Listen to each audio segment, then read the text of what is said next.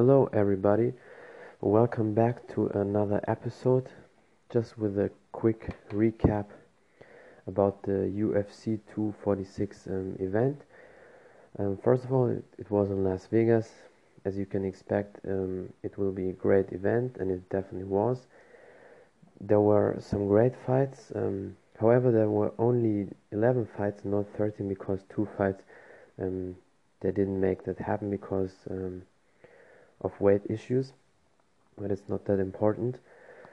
Um, the main card was great. There were a few good knockouts, a few great submissions. Let's start with the submission of um, Anthony. Uh, let's um, sorry, not Anthony. Anthony Pettis. Yeah, he lost via submission. Diego Ferreira submitted him.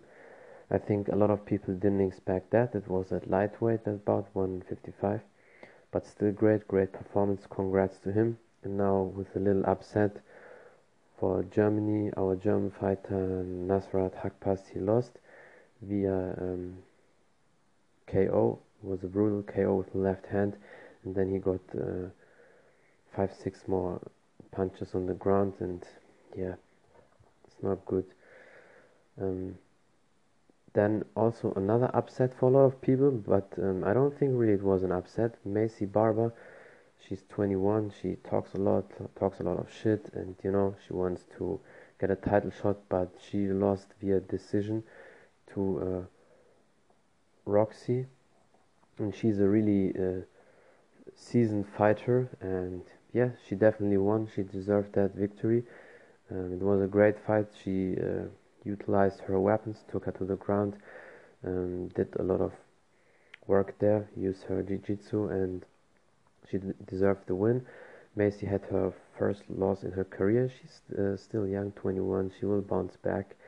Um, I don't think she is right now good enough for a title, and Valentina Shevchenko, I think, will still, um, yeah, knock her out but in a few years maybe five six years she's ready because she's very young so she will be okay. Then co-main event holly holm versus raquel pennington the rematch. Um, and as i said in the last podcast it will be probably decision and it was holly holm uh, got the job done. Decision three round bout uh, three round bout. It was great good fight. A lot of uh, fans maybe they booed because they had a lot of clinch work, but Holly uh, used the clinch work, um, gave her a lot of punches, knees, elbows, and she was physically stronger than Raquel Pennington. A lot of people didn't expect that. She has more muscles, yeah, but they thought maybe Raquel is stronger, but uh, that wasn't the case. But when they um, fought uh, standing up, Holly also gave her a lot of great kicks, a few low kicks, a few uh, push kicks to the body, some side kicks to the body a few times, uh, two or three times uh, she tried to do her question mark kick um, that didn't really land, but it was a still a solid performance. I know Holly Holm um, was not really satisfied with the victory, as uh, she said in the interview, but it is what it is. Um, sometimes that happens, but she still dominated that fight and she won. There is no discuss discussion about it. And let's come to the main event. Conor McGregor versus Donald Cowboy Cerrone. Yeah, it was like a lot of people maybe expected that. Conor won via TKO after 40 seconds. Again, 40 seconds in the first round. Um, yeah, Cowboy was not really prepared for these movements. They touched glove, and then Conor McGregor was walking forward. So far, everything good. And then um, he was jumping on him with the left hand. Um, Cowboy slid out of the way. He moved his head out of the way, and then they were in a clinch situation. Conor McGregor changes levels. He used uh, his shoulder to strike Cowboy. He gave him three shoulder strikes, one with the shoulder on the nose, on the eye, and on the forehead. So on the forehead, there's no really effect. If you hurt somebody in the forehead, on the forehead, you will just hurt yourself. But the first strike on the shoulder with the shoulder destroyed Cowboy's nose already after 10 seconds, and then one on the eye. But everything was so far so good. And then they walked a bit, forward. Cowboy gave him a head kick, but Conor blocked it, and then immediately, after one two seconds, Conor McGregor gave him a kick with a left high kick that wobbled Cowboy, and then he was down on the ground, and yeah, then some strikes from Conor McGregor, and after after 40 seconds, it was done, and yeah, a bit disappointed for a lot of people, but it is what it is.